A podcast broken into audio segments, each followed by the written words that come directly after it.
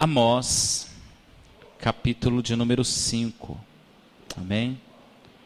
Capítulo 5, versículo 19. Há uma mensagem reveladora e abençoada de Deus aqui. Eu acho que vocês, assim como eu, têm se deliciado com a palavra de Deus. Porque à medida que a gente vai lendo textos que aparentemente não parecem carregar um assunto muito importante, ou parecem não trazer um assunto para a nossa vida, de repente a gente descobre que Deus enfiou a gente naquela história. E que de alguma forma a gente está ali. Na história de Davi, de Moisés, de Abraão, de Jacó. E é tão interessante ver que há um DNA histórico de cada um em cada história da Bíblia. E é por isso que nós a consideramos, dentre outras razões, que ela é a palavra de Deus. Porque ela tem um poder inigualável de entrar na vida das pessoas, de contar a história das pessoas e oferecer uma solução para essas pessoas. Ela tem um poder magnífico de mostrar que Deus te conhece e mostrar que Ele tem a saída para a sua vida. Eu queria muito que hoje você prestasse atenção no que eu vou dizer o tema da nossa mensagem hoje é serpentes na parede da casa. E é uma coisa assim que parece não fazer muito sentido, mas quando você for vendo o texto, você vai ver que o texto é extremamente maravilhoso. Olha o que diz o verso 19 de Amós, capítulo 5. É como se um homem fugisse de diante do leão e se encontrasse com ele o urso, ou como se entrando numa casa, a sua mão encostasse à parede e fosse mordido por uma cobra. Vou ler de novo. É como se um homem fugisse diante do leão e se encontrasse com o urso, ou como se entrando numa casa, a sua mão se encostasse na parede e fosse ele mordido por uma cobra. Não feche a Bíblia. Deus quer falar com você aqui. Às vezes a gente fala que Deus quer falar e fica parecendo que a ideia, a ideologia, o pensamento do pastor quer falar com você. Não. Na realidade, eu fui atingido por, esse, por essa palavra. Eu fui alvo dessa palavra. Primeiro, Deus atingiu o meu coração e a minha alma. E eu gosto de repassar isso para as pessoas da mesma maneira como eu fui tocado, para que a gente veja como Deus está presente nessas coisas. Feche teus olhos um minutinho. Senhor, estamos aqui diante da tua palavra, da tua mensagem tão rica, tão maravilhosa, tão tremenda. E eu sei, eu tenho certeza, Senhor, que talvez alguns aqui essa noite tenham até sido trazidos por tua mão para estar aqui para ouvir o que nós temos a dizer hoje. Eu entendo, Senhor, que todos que estão presentes nesse auditório estão aqui porque o Senhor quer falar com eles sobre essas coisas porque o Senhor os escolheu essa noite para estarem aqui.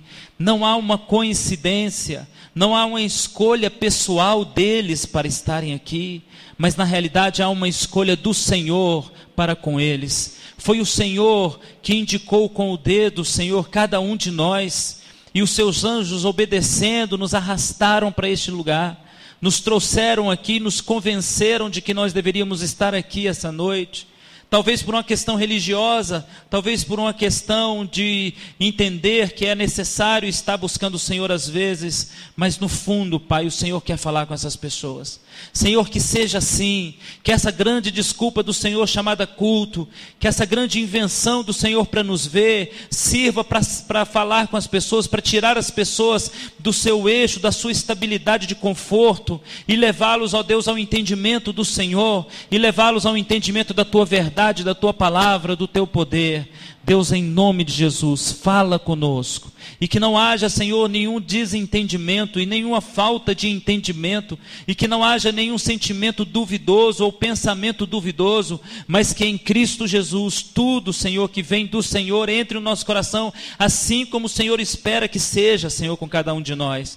Que em nome de Jesus haja um bloqueio santo, haja um bloqueio maravilhoso e abençoado do Senhor Senhor, sobre as nossas vidas, para que nós possamos, ó Deus, experimentar o querer do Senhor, o agir do Senhor, o fazer do Senhor. Ó Pai, toca agora no meu irmão que está do meu lado, toca no meu vizinho agora, traga-o para perto de ti, para bem perto de ti. E usa, Senhor, a tua palavra para convencê-lo, para tocar a sua vida. É o que eu te peço em nome de Jesus. Amém. Amém. É como se o homem fugisse de um leão, ou se encontrasse com o urso, ou entrando na sua casa, encostasse na parede e fosse mordido por uma cobra. Às vezes eu fico até chocado, talvez seja essa palavra, com a capacidade de Deus de revelar coisas em detalhes. Quando a gente estuda na, no seminário, a gente aprende uma matéria que se chama homilética e a gente aprende a interpretar os textos, a entender os textos. E aqui eu quero chamar sua atenção para algumas situações. O texto fala de três animais: leão, urso e cobra. O texto fala de dois ambientes: um ambiente fora de casa e um ambiente dentro de casa. E o texto fala apenas de uma situação. Apenas uma situação estão nas, nos dois ambientes: perseguição. Três animais, dois ambientes, uma situação: perseguição. A primeira revelação contida nesse texto, ela é fácil de perceber. O Senhor está falando de perigos que estão fora da nossa casa. Olha como começa o texto. É como se você fugisse de um leão e encontrasse um urso. O Senhor está falando de perigos fora da sua casa. Isso é bem conhecido por todos nós. Os perigos fora da nossa casa, eles são bem reconhecidos e na realidade, no contexto que a gente vive hoje no mundo, eles são até bem esperados. 1 Pedro 5,8 nos diz que nós devemos ser sóbrios, não andar como os bêbados, como os alcoolizados, sermos sóbrios e vigilantes, porque o diabo, nosso adversário, diz o apóstolo Pedro, anda ao derredor, bramando como leão, buscando a quem possa tragar. O que o apóstolo Pedro está dizendo é que fora de nós, distante de nós, ao nosso derredor, em alguma área distante da nossa casa, fora do ambiente da nossa casa, o diabo está lá, agindo, trabalhando, bramando como leão, louco para nos pegar. Estes perigos identificados fora de casa, eles são perigos que nos incomodam, mas nós conhecemos tão bem esses perigos que nos armamos contra eles.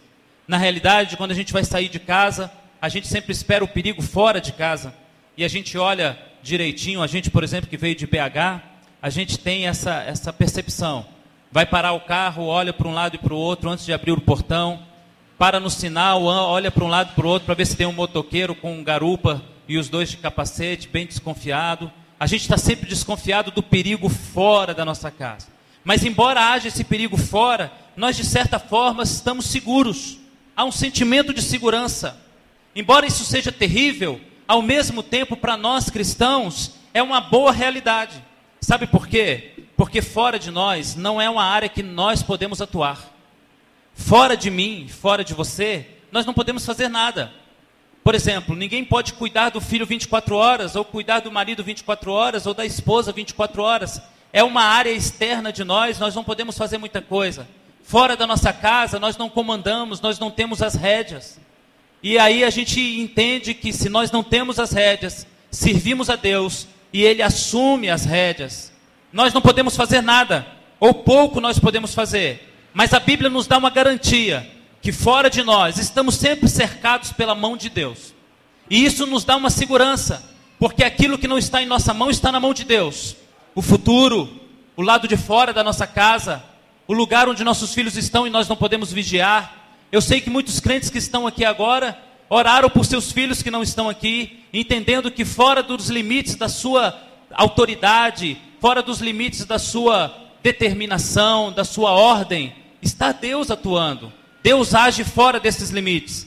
O Salmo 34 nos diz uma coisa maravilhosa: os anjos do Senhor acampam-se ao redor daqueles que o temem. E esse texto está me dizendo que Deus está me protegendo lá de fora. O lado de fora está seguro para mim.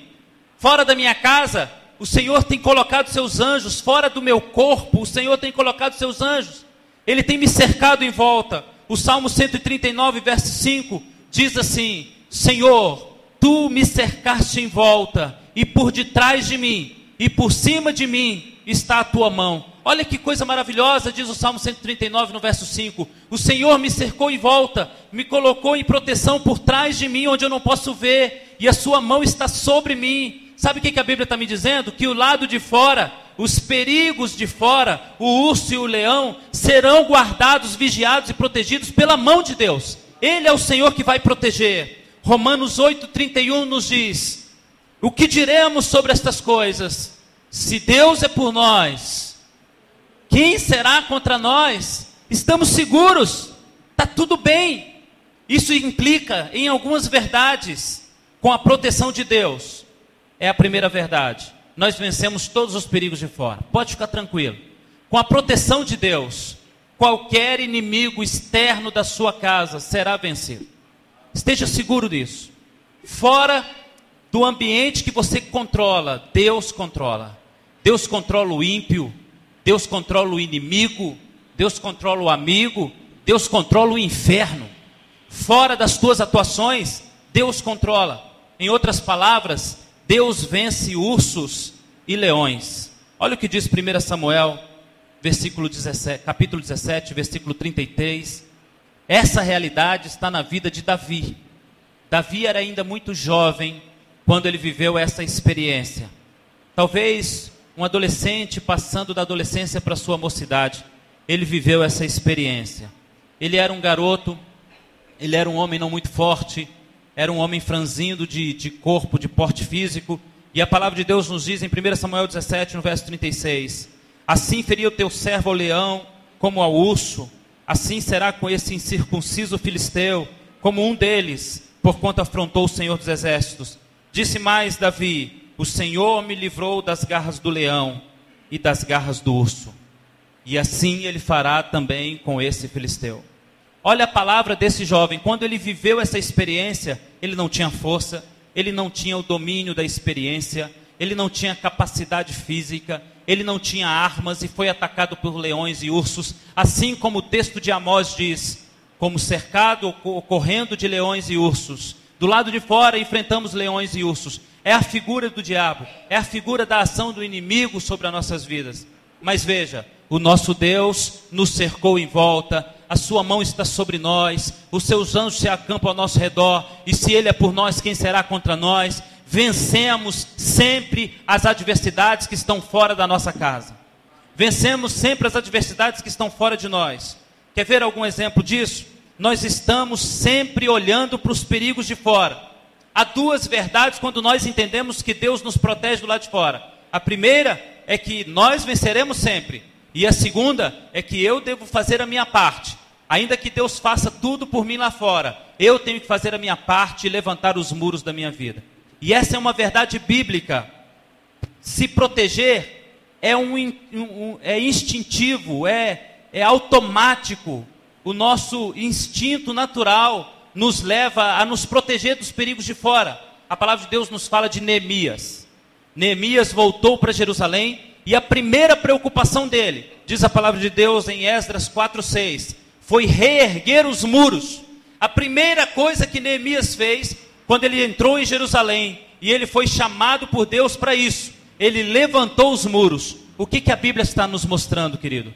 A Bíblia está nos mostrando que Neemias, assim como nós, se preocupava com os perigos de fora. E a primeira preocupação dele era colocar muros bem altos em Jerusalém, para que o inimigo de fora não entrasse em sua vida, não entrasse em sua casa, não saqueasse os seus familiares. Neemias nos mostra a realidade que está inconsciente em nós. Estamos sempre nos protegendo do inimigo de fora. Um outro exemplo é Abraão. A palavra de Deus nos diz em Abraão que ele chamou um dos seus servos e mandou à casa da sua família para escolher uma mulher para o seu filho Isaac.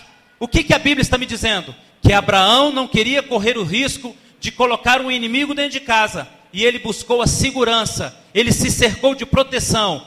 Pegue alguém da minha família. Sabe o que, que a Bíblia está me dizendo? Que ele queria se proteger dos de fora. Ele queria se proteger dos perigos. Pegue alguém que eu conheço, da casa que eu conheço, da família que eu conheço. Ele está se protegendo, ele está protegendo o direito do seu filho, o futuro do filho, o futuro da sua própria família. A palavra de Deus nos diz que Moisés proibiu o casamento entre judeu e não judeu. Você sabe o que a Bíblia está me dizendo? que Moisés estabeleceu uma lei para proteger-se dos inimigos de fora. Não se case com desconhecidos. Não se case com o inimigo. Isso é perigoso. Trazer o inimigo do lado de fora para dentro da sua casa é muito perigoso. O que a Bíblia está nos mostrando sempre é que nós estamos sempre nos preparando para os perigos de fora. A palavra de Deus fala de Pedro e que Pedro não acreditava num plano de Deus para o gentio. A palavra de Deus nos diz que a igreja, por mais de 15 anos em Jerusalém, não saiu para pregar para os ímpios, não saiu para pregar para os gentios. Sabe por quê? Porque eles entendiam que eles deveriam se proteger do inimigo que estava do lado de fora. A segurança está dentro de casa, a proteção está dentro de casa. Nós estamos sempre com o olhar nos perigos de fora. Estamos sempre com o olhar no perigo do lado de fora. Como, por exemplo, na igreja, nós estamos sempre com o olhar naquele que acabou de chegar. Epa, esse cara sentou do meu lado, quem ele é? Não o conheço, não sei de onde vem, não sei o que ele faz. Nós estamos sempre armados para os perigos de fora. Chegou alguém desconhecido, a gente se arma contra ele. Passou alguém desconhecido na nossa porta, a gente se arma contra ele. Algum desconhecido bateu a nossa porta, a gente evita atender. Nós estamos sempre nos protegendo contra os inimigos de fora. E o que o Amós, o profeta Amós nos diz é exatamente isso. Nós nos preparamos para os perigos de fora, nos recolhemos em nossa casa. E ele diz: se um urso ou um leão te caçam, o que, que você faz? Corre para dentro de casa. É isso que Amós está dizendo. Se um urso ou um leão te perseguem do lado de fora, o que, que você faz? Busca refúgio na sua casa. Corre para dentro de casa. Amós está nos dizendo que nós estamos aptos, preparados, somos craques em nos defender das pessoas de fora. Somos craques em entender que o diabo está lá fora. Somos craques em entender que o inimigo vai usar as pessoas que não são como nós. Somos preparados e estamos habilitados, carecas de saber que o inimigo pode usar qualquer pessoa estranha. Mas o que Amós está dizendo para nós é uma coisa tremenda. Mais importante do que isso. Olha o que ele diz. Se o urso te persegue, se o leão te persegue, você corre para dentro de casa. Mas aí ele vem com advertência. E se dentro de casa você coloca a mão na parede e encontra uma cobra? O que agora Amós está nos dizendo é que nós devemos abrir os olhos, porque existem perigos ainda mais escondidos e talvez mais nocivos que não estão fora, estão dentro de casa. Se você corre do urso e do leão para dentro de casa, você espera conforto. A palavra de Deus está nos falando do apóstolo Pedro, por exemplo. Ele esteve preso por Herodes e durante todo o tempo de sua prisão a igreja orava por ele na casa de João Marcos. Quando ele saiu da prisão, o primeiro lugar que ele procurou foi a casa. É muito salutar, é muito interessante a gente ter esse comportamento, buscar o refúgio na casa. Mas o que o texto está me dizendo é que as cobras, muitas vezes, estão em casa, escondidas na parede. A cobra está dentro de casa. Olha a colocação de Amós. O leão que a gente vê e o barulho dele faz a gente correr, está lá fora. O urso que é grande e chega derrubando árvores, está lá fora. Mas aquilo que é sutil e delicado, aquilo que não faz barulho e se encosta em qualquer canto, o inimigo encolhido, está dentro de casa. E o que Amós nos revela é que essa característica é mais comum do que você imagina. Satanás usa pessoas, situações, circunstâncias dentro de casa. E eu quero citar para vocês alguns exemplos disso. A palavra de Deus nos fala de Jó. Olha para mim. Jó é uma história de um homem perseguido por, pelo diabo, é, é a história de um homem oprimido pelo diabo. E a Bíblia nos diz onde ele estava. A Bíblia começa dizendo: Vinham os anjos do Senhor de rodear a terra e estava no meio deles o diabo. Onde é que estava o diabo? Dentro dos anjos, no meio dos anjos, dentro de casa. A palavra de Deus nos conta a história de Adão. O Senhor criou um paraíso maravilhoso, lhe deu uma mulher ajudadora, abençoada. Mas havia alguém intruso lá dentro do jardim do Éden, dentro do paraíso havia o diabo, em forma delicada, de um animal delicado, talvez até bonito na época. mas está lá, dentro de casa, a figura do diabo. A Bíblia nos fala de Moisés. Moisés foi um homem abençoado, usado por Deus, mas a Bíblia nos diz que havia uns homens no meio de Israel que suscitaram uma revolta contra Moisés. E onde é que estavam os revoltosos? No meio de Israel. Moisés venceu o Egito, venceu o Faraó e quase perdeu a sua vida pelos que estavam dentro do arraial de Israel. A palavra de Deus nos fala de Davi, homem ungido por Deus e abençoado por Deus, que achou refúgio fugindo de Saul, seu inimigo, que se tornou seu inimigo dentro de casa. Ele foge de Saul e se refugia no templo. Lá no templo, no meio de sacerdotes, havia um homem chamado Doeg. Doeg estava entre os sacerdotes e ele viu a Davi e denunciou a Davi. O inimigo estava dentro de casa. A palavra de Deus nos fala de Jesus Cristo. Jesus Cristo foge muitas vezes da multidão, é odiado e perseguido por muitos fariseus e hipócritas, mas onde é que está o inimigo que o destrói? Dentro dos apóstolos. E a palavra de Amós agora começa a ficar verdadeira. Há pessoas feridas dentro de casa. Quero que você abra sua Bíblia no Salmo 55. Eu quero citar alguns exemplos de pessoas traídas dentro de casa. O primeiro deles é Davi. Davi é traído por Saul dentro de sua casa. É traído por Doeg no meio dos sacerdotes. Havia um traidor. Mas a história que mais mexe com a gente é que Davi é traído por seu filho o diabo usa o filho dele para tocar nele. E o Salmo 55, verso 12, diz algo maravilhoso. Não era um inimigo que me afrontava. Olha que palavra pesada. Se fosse, eu o teria suportado. Olha para mim, irmão. Não era um inimigo que tinha se levantado contra Davi. Inimigos de fora, a gente suporta. Olha para mim, filhão. Inimigo da rua, a gente suporta. A gente, de certa forma, está até esperando. Quando alguém de fora da sua igreja te trai, você está até esperando. Quando alguém de fora da sua empresa te trai, você está até esperando.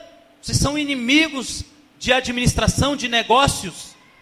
Quando alguém de fora da sua família te trai, você pode até estar tá esperando. Não nasceu com você, não foi criado com você. Mas o que Davi está dizendo é: você não era um inimigo de fora, senão eu te suportava. E ele continua dizendo: Nem que me odiava quando se engrandecia contra mim, senão eu teria me escondido dele. Não era de fora o inimigo, não era alguém que me odiava há muito tempo. Aí ele diz no verso 13: Mas era tu, homem igual. Olha para mim, filhão. O que chama a atenção de Davi é que ele esperava sempre o inimigo da rua. Ele venceu dez milhares, diz a palavra de Deus. Quando Saul entrava em Jerusalém, em outras cidades, o povo gritava: Saul venceu milhares. Mas quando Davi entrava, o povo gritava: E Davi, dez milhares. Ele era um vencedor de inimigos de fora, mas ele é atraído por um inimigo de dentro de casa. E a palavra de Deus nos diz que isso chamou a atenção dele e o abateu. Não era um inimigo de fora, senão eu suportava. Não era alguém que me odiava, senão eu me escondia mas eras tu, amigo meu, igual a mim, filho meu. Isso é difícil, meus irmãos. A palavra de Deus nos fala de um outro homem, e há vários exemplos na Bíblia, mas eu quero citar dois. O outro é Neemias. Neemias é chamado por Deus para reconstruir os muros de proteção do seu povo. Olha para mim, filho. O cara que vem te proteger. Essa é a figura de Neemias. Ele sai de uma terra distante, é levantado por Deus com um exército e vem para te proteger, para levantar muros, para te guardar. Isso se parece com família. Isso é família. Família pode ter todos os defeitos, mas é ela que levanta muros para te proteger. É ela que guarda as entradas e saídas do inimigo da tua casa. É ela que te alimenta, é ela que te sustenta, é ela que desembanha a espada para lutar por você. Família é isso. Família tem um monte de defeito, mas ninguém é mais amigo do que família. Ninguém é mais sincero do que família. E Neemias vem reerguer os muros da sua família. E a palavra de Deus nos diz em Neemias 4. Na palavra de Deus, se levanta no versículo 1, Sambalate, e no versículo 2 diz que ele levantou um exército de Samaria. Olha para mim, Samaria é povo de Israel. Você sabe o que a Bíblia está me dizendo? Um homem vem de fora para me proteger. Eu me levanto e levanto um exército dentro de casa contra este homem. Quantos têm vivido isso hoje? Perigos de fora eu estou preparado para ele. Mas quantos estão vivendo os perigos de dentro de casa? E hoje eu quero falar com você que tem traído o seu igual, que tem enganado o seu igual, que tem traído a confiança do seu igual, que tem malhado o seu igual que tem falado mal do seu igual, que tem falado mal daquele que mora na sua casa, e daquele que levanta muros com você, aquele que defende você com a sua espada, e você se levanta contra ele. Quantos crentes estão vivendo Zacarias 13, 6? Abra lá. Volte de Mateus que você acha mais fácil. Zacarias 13, 6. Voltando de Mateus é o segundo livro. E a palavra de Deus nos diz um texto: quantos estão vivendo isso? E se alguém lhe disser: Que feridas são estas nas tuas mãos? Dirá ele: São feridas com que fui ferido em casa dos meus amigos. Quantos crentes estão vivendo isso? Que ferida é essa? Essa é uma ferida que foi feita por um amigo meu. Que loucura! Que consideração tem um amigo que fere o outro amigo dentro da sua própria casa? Que consideração tem um irmão em Cristo que mete a língua no outro irmão em Cristo? Que consideração merece o marido que mete a língua na esposa? Ou a esposa que fala mal do seu marido? Que consideração tem o filho que critica o pai? Ou o pai que critica o filho? Qual é a consideração que eu posso ter? Eu me lembro agora da história de José, vendido e traído dentro de casa. Um menino que não tinha nenhuma expectativa de que seus irmãos poderiam lhe fazer mal. E José vem andando, como todos os dias fazia, em direção aos seus irmãos, como de repente já haviam tramado contra ele. Lançaram mão dele e o jogaram no buraco, tiraram suas vestes, sujaram de sangue, rasgaram as vestes, humilharam aquele menino. Ele ficou preso horas dentro de um buraco, assustado e sujo, suado, com fome e sede. E quem fez isso? Os seus irmãos. Quantos irmãos têm vendido seus irmãos? Quantos irmãos em Cristo têm vendido seus próprios irmãos em Cristo? Jogado em buracos e torturado e machucado por uma razão. Não gosto dele. Não gosto da roupa dele não gosto do jeito que ele fala. Há muitas pessoas, irmãos, que são diferentes de nós batistas. Mais empolgados ou menos empolgados, mais barulhentos ou menos barulhentos, mas há uma verdade em todos eles: são irmãos. São irmãos de todas as denominações, de todas as igrejas, são irmãos. E não é conveniente, nem interessante, nem inteligente, nem espiritual vender os nossos irmãos, porque são diferentes de nós. E a palavra de Deus nos fala que os irmãos de José viram aquele menino vindo do monte, e ele não esperava a traição dentro de casa, a serpente se esconde dentro de casa. E quando ele se aproximava, eles diziam: Lá vem esse falador, lá vem esse sonhador.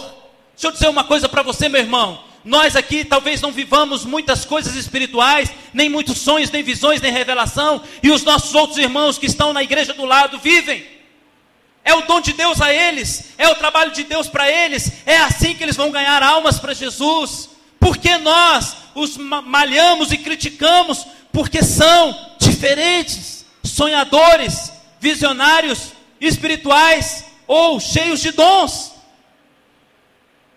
E nós vendemos, irmãos, quantos vendem seus pastores por pouco? Esse pastor não vale nada. Esse pastor Israel,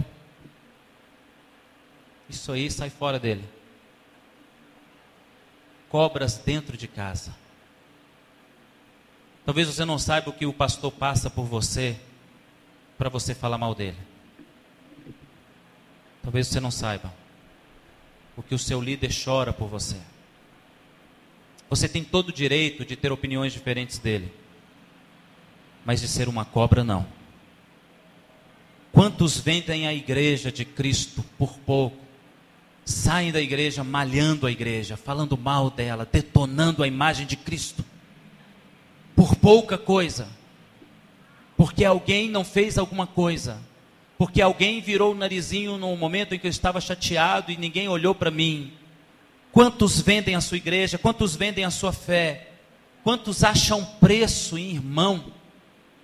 Os irmãos de José acharam preço no irmão. Quanto você quer por esse garoto? 30 moedas. Tá bom. Outro dia eu me entristeci muito no banco Itaú. Eu fiz um seguro para minha esposa e para mim, obrigado. Para conseguir aquelas coisas que o banco faz. Eu descobri que ela vale 100 mil e eu valo 30. Fiquei triste. O banco botou preço em nós dois e eu estou valendo menos. E como é ruim. Estou valendo menos porque estou mais velho. Qual é a razão que você acha que seu irmão vale menos que você? Ora menos? É mais velho? Já não tem o mesmo ímpeto que você para fazer a obra de Deus? Por que você está botando preço na sua mulher? Ela perdeu um pouco da beleza do começo do casamento?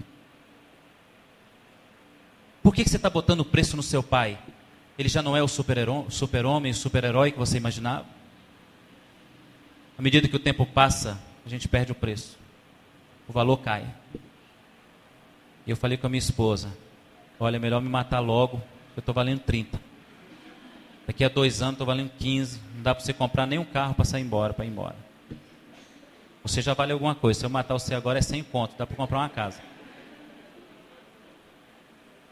Quanto vale o teu irmão para você estar tá vendendo ele? E por que você está vendendo ele? Envelheceu nos seus princípios, não pensa como você mais, não é tão espiritual como você mais e vale menos por isso. Eu, quando eu cheguei aqui, já existia um grupo de irmãos nessa igreja. Já havia um grupo aqui diferente de mim. E eu fico feliz de olhar e ver muitos, ou talvez até todos, ou quase todos aqui. E eu quero dizer a vocês que quando eu cheguei aqui, vocês já estavam. Eu quero dizer a vocês que eu quero que vocês continuem aqui. Eu não vendo vocês por preço nenhum.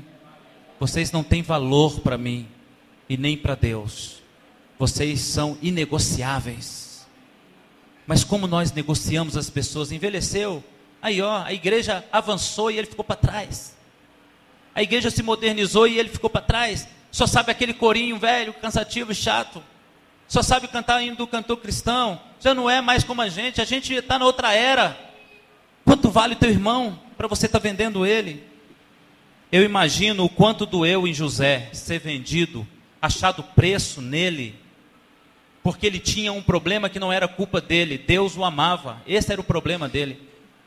E aí eu faço uma pergunta para você: doeu mais por ele ter caído no buraco, ou doeu mais no coração por ele ter visto a traição dos seus irmãos dentro da sua casa? Quando Jacó, o seu pai, recebeu, recebeu a sua roupa suja de sangue, quem estava agindo ali era a serpente na parede da casa. E agora eu acho que vocês entenderam como Amós fala com a gente nesse texto. Eu quero lembrar Jesus traído por, por um dos seus irmãos. Há um momento na, na Bíblia que, que Jesus chama os seus discípulos e diz: Eu não vos chamo mais servos, mas amigos. Esse texto é pesado, irmãos. Porque Jesus se apaixonou por aqueles meninos.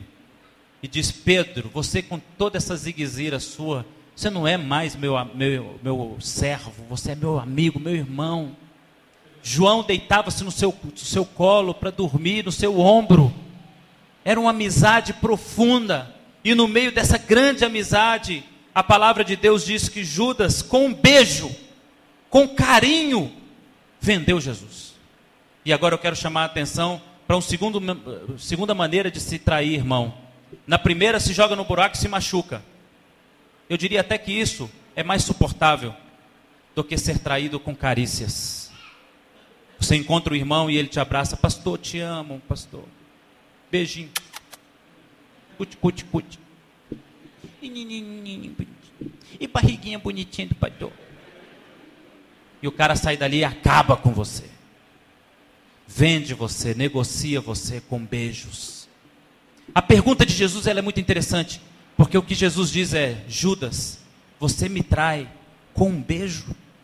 Em outras palavras, Jesus está dizendo: Filhão, era melhor se você me desse um tapa na cara, se você arrancasse sua espada e enfiasse em mim, do que me dar um beijo no rosto, me vender com um beijo. Quantos filhos beijam a mãe e falam mal dela? Beijam o pai e criticam o pai. Beijam o irmão na igreja e criticam o irmão. Beijam o pastor e criticam o pastor. Beijam a igreja e criticam a igreja. Beijam Cristo e negociam Cristo. Quantos irmãos?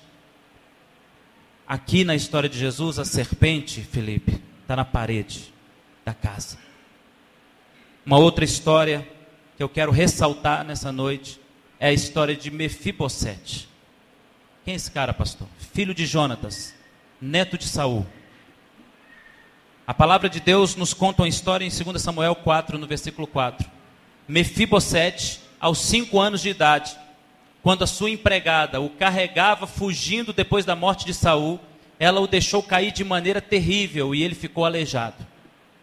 E a história de Mefibosete é que a falta de cuidado e pressa da família marcaram aquele garoto. A família deixou o filho deficiente. Na primeira história que nós lemos, nós encontramos a história de irmãos que machucam o outro e o vendem.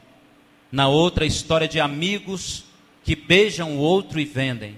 E agora nós vemos a história da família que machuca o filho e fere o filho e deixa deficiente dentro de sua própria casa. E com isso eu quero afirmar o seguinte, irmãos: a pior ferida que um homem pode sofrer são aquelas que são feitas em casa. Não há nada que doa mais no pastor do que ser criticado por sua igreja. Não há nada que doa mais no pai do que ser criticado pelo seu filho. As piores feridas são feitas dentro de casa. E não há nada pior para um filho do que ser ferido pelo pai. As piores feridas estão dentro de casa. Os maiores machucados acontecem dentro de casa. E quantos têm sido machucados hoje, irmãos? Quantos filhos estão sendo machucados pelos pais, ficando aleijados para sua posteridade por falta de amor e cuidado? Burro, você é burro, menino. Burro, burro, burro deixando o filho aleijado para a posteridade. Você é feio, estúpido, ignorante, deixando o filho aleijado para a posteridade. Falta de amor e cuidado. Quantos pais não conversam com o filho, dão tapa na nuca, deixando o filho aleijado para a posteridade? Quantos pais chegam em casa e se sentam diante da televisão, mas não sentam o filho no colo para bater um papo, para saber como é que foi, para brincar de lutinha, estão deixando os filhos aleijados dentro de casa. Estou ocupado demais com as pessoas de fora para cuidar de você, meu filho. Aleijando os filhos dentro de casa. Quantos Mefibosetes existem dentro desta igreja? Nesse país, nas igrejas evangélicas do mundo, quantos Mefibosete existem? Aleijados dos pés, não andam, dependem de outros, porque a família não amou o suficiente, não cuidou o suficiente, não foi seguro o suficiente para não deixar que ele se ferisse. Mas eu tenho uma palavra de Deus para você que encontrou a serpente na parede da sua casa. Quando nós corremos do perigo de fora, esperamos sossego em casa. Mas quando nós encontramos a serpente em casa, o que nós fazemos? E na hora me vem um texto na mente: Elevo meus olhos para o monte, de onde me virá o socorro? E o salmista termina: O meu socorro vem do Senhor. Você sabe por que, que eu sou crente, irmão? Porque eu sei que existem perigos lá fora que Deus me protege deles. Segunda razão, eu sei que muitas vezes a família não me protege e as serpentes estão na parede da casa. E eu descobri que só em Deus há segurança. Deus é o amigo que não vende o amigo. Deus é o pai que cuida dos pés do filho para que eles não se firam. Deus tem um filho que nos chama irmãos e cuida de nós e não negocia a gente, mas morre pela gente. E eu aprendi três coisas muito bacanas sobre essas três pessoas. Que em todas essas pessoas, o rei se lembrou deles. Quando me falta segurança em casa, só há segurança em Deus. O Senhor Deus fez promessas a nosso respeito. E a palavra de Deus nos diz assim, sobre Jesus em Filipenses 2:9, a palavra de Deus diz que Jesus, que foi vendido por seus amigos, que foi escorraçado pelo seu povo, a Bíblia diz, ele o exaltou sobremodo. É isso que Deus faz com aquele que é ferido em casa. Te exalta sobremodo. A palavra que diz em Gênesis 50 sobre José, a história do menino vendido pelos seus irmãos. A palavra de Deus nos diz que o Senhor tornou o mal que estava sobre ele em bem. O Senhor não se esquece de nós.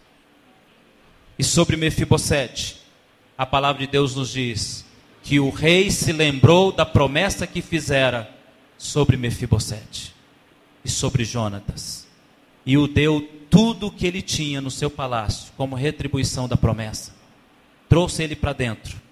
E com isso eu aprendo uma coisa: o meu rei nunca se esquecerá de mim. E se você é como Mefibosete, foi ferido pelos de casa, e hoje leva uma vida difícil porque os de casa transformaram você em alguém deficiente, eu quero te lembrar que existe um rei que fez uma promessa a um de nossos amigos, chamado Jesus de Nazaré, e ele disse: Eu os colocarei em glória. E é baseado nessa promessa que eu quero completar o livro de Amós, no capítulo 5, verso 19, que diz: Se o urso, se o leão te persegue e o urso do lado de fora, e você corre para dentro de casa e há serpente na parede, corra para o colo do Pai, porque há segurança lá no colo do Pai. Vamos ficar de pé, meu amado.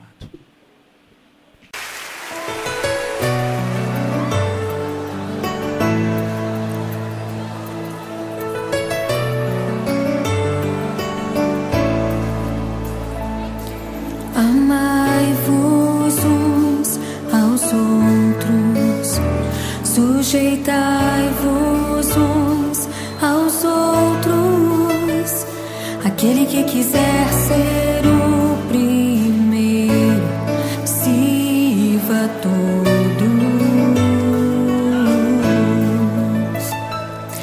Temos um lugar no coração de Deus. Importa que ele cresça e eu diminua. Quero servir aos irmãos, assim como Jesus.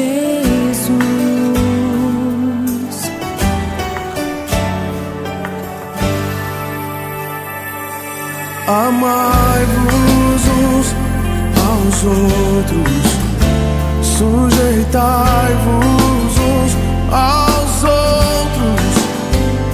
Aquele que quiser ser o primeiro,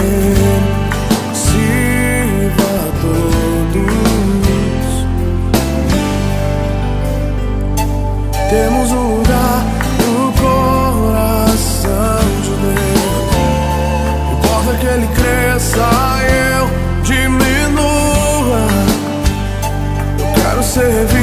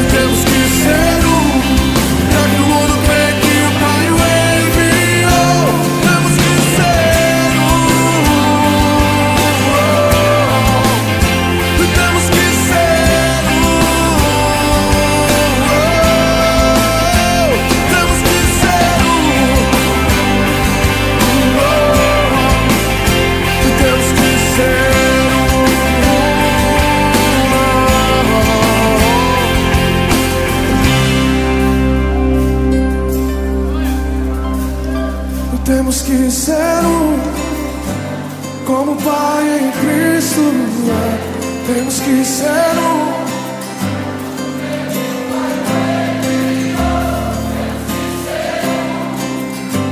Como Pai em Cristo é. Temos que ser um, para que o mundo creia que o Pai o envia. Temos que ser um. Temos que ser um, um só corpo, um só Senhor, só batismo, um só